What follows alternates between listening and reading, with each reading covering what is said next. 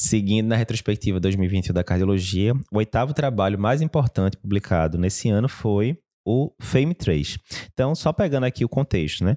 Pacientes multiarteriais a gente já sabe que cirurgia de revascularização miocárdica foi melhor do que angioplastia em vários trials, que a gente vai comentar daqui a pouco. Syntax e o Freedom são exemplos. Mas, será que se a angioplastia tivesse sido guiada por FFR, os procedimentos é, teriam resultados similares, né? Então, voltando aqui para o contexto geral. Se a gente pega, já teve vários trials que compararam angioplastia versus cirurgia.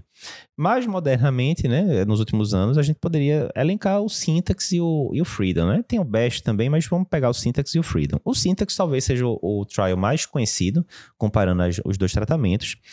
E é, o que foi visto no Syntax foi, cirurgia foi melhor. Ah, mas o Syntax era estente de primeira geração, usava paclitaxel, que a gente nem usa mais hoje em dia. Será que se fosse o estente mais moderno teria diferença?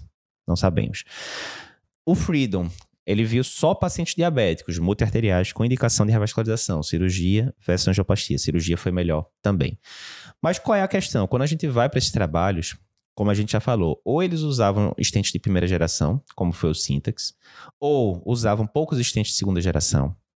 E a maioria deles também não usou o FFR, que é um procedimento que a gente sabe, né, a reserva de fluxo fracionada, que é um procedimento que está bem estabelecido hoje em dia na literatura. Ele poupa estentes, né? Tem é, lesões que você achava que tinha que colocar estente, quando você passa o FFR, você vê que aquela lesão não está produzindo isquemia e, portanto, não precisa de estente. E isso é bom também, diminui desfecho. Então, o grande contexto é esse, que aí o pessoal pergunta, da, principalmente o pessoal da hemodinâmica, né? Olha, se a gente fizesse um trial atualmente com pacote completo, com estentes mais modernos de segunda geração, usando FFR e até uma porcentagem ali dos casos usando imagem intravascular, tipo ultrassom, será que a gente conseguiria igualar com a cirurgia? Essa foi a pergunta do FAME3, mais um trabalho publicado no New England, né? E aí é isso. Nessa situação foram é, selecionados 1.500 pacientes cujo sintax médio era de 26, né? Um sintax intermediário.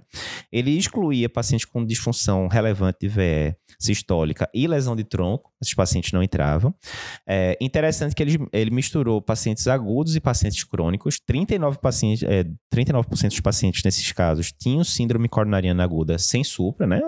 É quase metade dos pacientes. E o endpoint primário era morte, mais infarto, mais AVC, mais necessidade de nova revascularização em um ano. E o que é que se viu? Não, não foi. Ah, o objetivo do trabalho era mostrar não inferioridade, ou seja, que os, que os tratamentos eram equivalentes, né? Lembrando que quando a gente vai falar de não inferioridade, na verdade, não quer dizer que sejam iguais. Era permitido que a angioplastia fosse até 65% pior do que a cirurgia, né? Que já é um, um, um intervalo grande. Mas nem isso ela conseguiu, né? A cirurgia foi melhor e ponto final.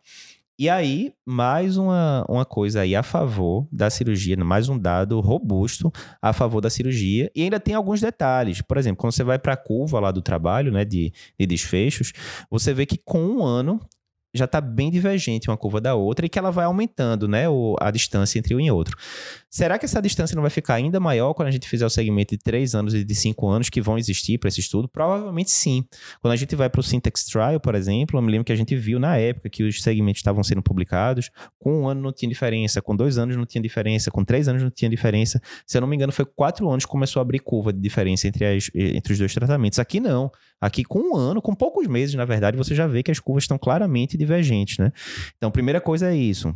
Primeiro detalhe importante. Segundo detalhe importante, a definição de infarto periprocedimento foi igual para o grupo angioplastia e para o grupo cirurgia. E isso é, beneficia a angioplastia, na verdade, né? Porque a chance de um paciente fechar critério para infarto com os níveis de troponina que ele colocou lá após uma cirurgia é mais fácil do que com angioplastia, né? Que a angioplastia tende a subir menos troponina, né? Então, mesmo com tudo isso, a cirurgia mostrou-se melhor em um ano.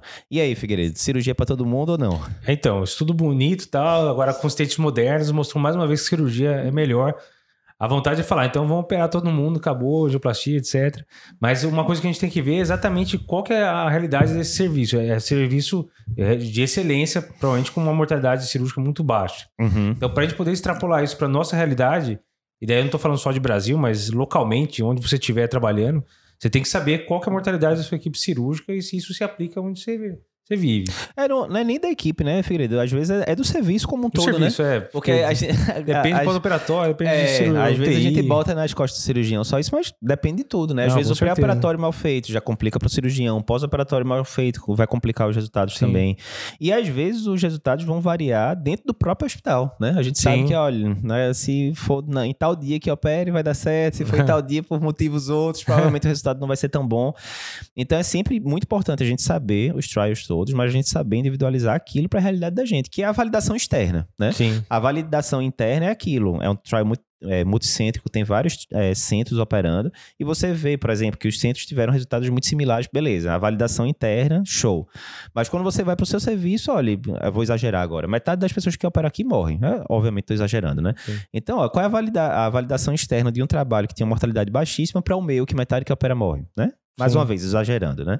Então, mas assim, trabalho muito importante, publicação do New England. Os estudos FAME ficaram muito conhecidos, justa- o FAME 1 e o FAME 2 ficaram muito conhecidos justamente por é, catapultarem né, a, a FFR para a prática clínica, né, Uhum. mostrando os benefícios e tal.